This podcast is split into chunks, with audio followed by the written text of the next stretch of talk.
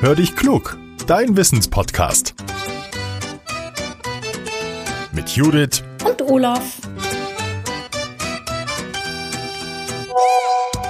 Ah, eine Sprachnachricht von Judith. Na, mal hören, was er will.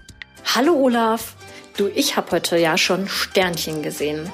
Ich war im Keller und ich weiß auch gar nicht, wie ich das gemacht habe. Ich habe mir versehentlich den Ellbogen am Regal gestoßen. Und zwar an dieser einen Stelle. Du kennst sie. Also am Musikantenknochen. Boah, ich sag dir, das hat so richtig, richtig wehgetan. Naja, wie das Ganze ein bisschen nachgelassen hat, habe ich mich dann gefragt, woher hat der Musikantenknochen eigentlich seinen Namen? Olaf, weißt du die Antwort? Hallo, liebe Judith, und ja, ein mitfühlendes Au. Das kennen wir doch alle, deswegen fühlen wir auch alle mit dir.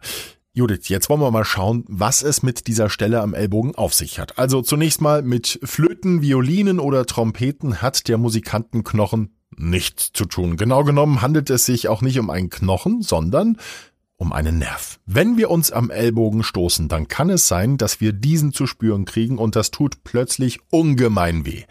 Fachleute nennen diesen Nerv den Nervus ulnaris. Tasten wir unseren Ellbogenknochen ab, dann finden wir an der Spitze eine Vertiefung und da läuft dieser Nerv entlang. Er ist natürlich nicht dafür da, uns Schmerzen zuzufügen, vielmehr gibt er Informationen, die unsere Finger und Teile des Unterarms senden, ans Gehirn weiter. Jetzt kann es sein, dass wir uns versehentlich den Ellbogen stoßen und ausgerechnet die Stelle treffen, an der wir dann einen mächtigen Schmerz spüren. Der Ellennerv selbst kann zwar gar keinen Schmerz empfinden, aber durch den Schlag sendet er dem Gehirn Informationen aus all den Regionen, für die er zuständig ist. Das führt, kann man sich denken, zu Chaos und wir empfinden da nicht nur den fiesen Schmerz, sondern auch ein ganz komisches Kribbeln und taubes Gefühl in den Fingern. Manche meinen auch, und jetzt kommt's, die Finger vibrieren und deshalb hat sich der Begriff Musikantenknochen durchgesetzt.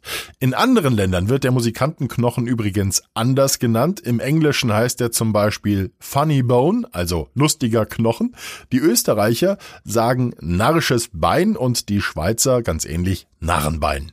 Ja, lustige Namen für einen Knochen, der gar kein Knochen ist. Judith, pass in Zukunft auch ein bisschen besser auf, das wäre der Tonfall von meiner Mama, und schickt mir bald die nächste Frage für unseren Podcast. Oder macht ihr das, liebe Hörer? Wir machen uns gerne für euch an die Arbeit, wenn ihr eine gute Frage für uns habt. Dann nehmt eine Sprachmemo auf und sendet sie an hallo at podcast-factory.de oder ihr nutzt unsere Speakpipe im Internet. Den Link dafür findet ihr in den Show Notes. Bevor ich Tschüss sage, wie immer eine Bitte, empfehlt unseren Podcast weiter und lasst uns gerne eine Bewertung da. Darüber freuen wir uns. Also, macht's gut, bis nächsten Mittwoch. Euer Olaf.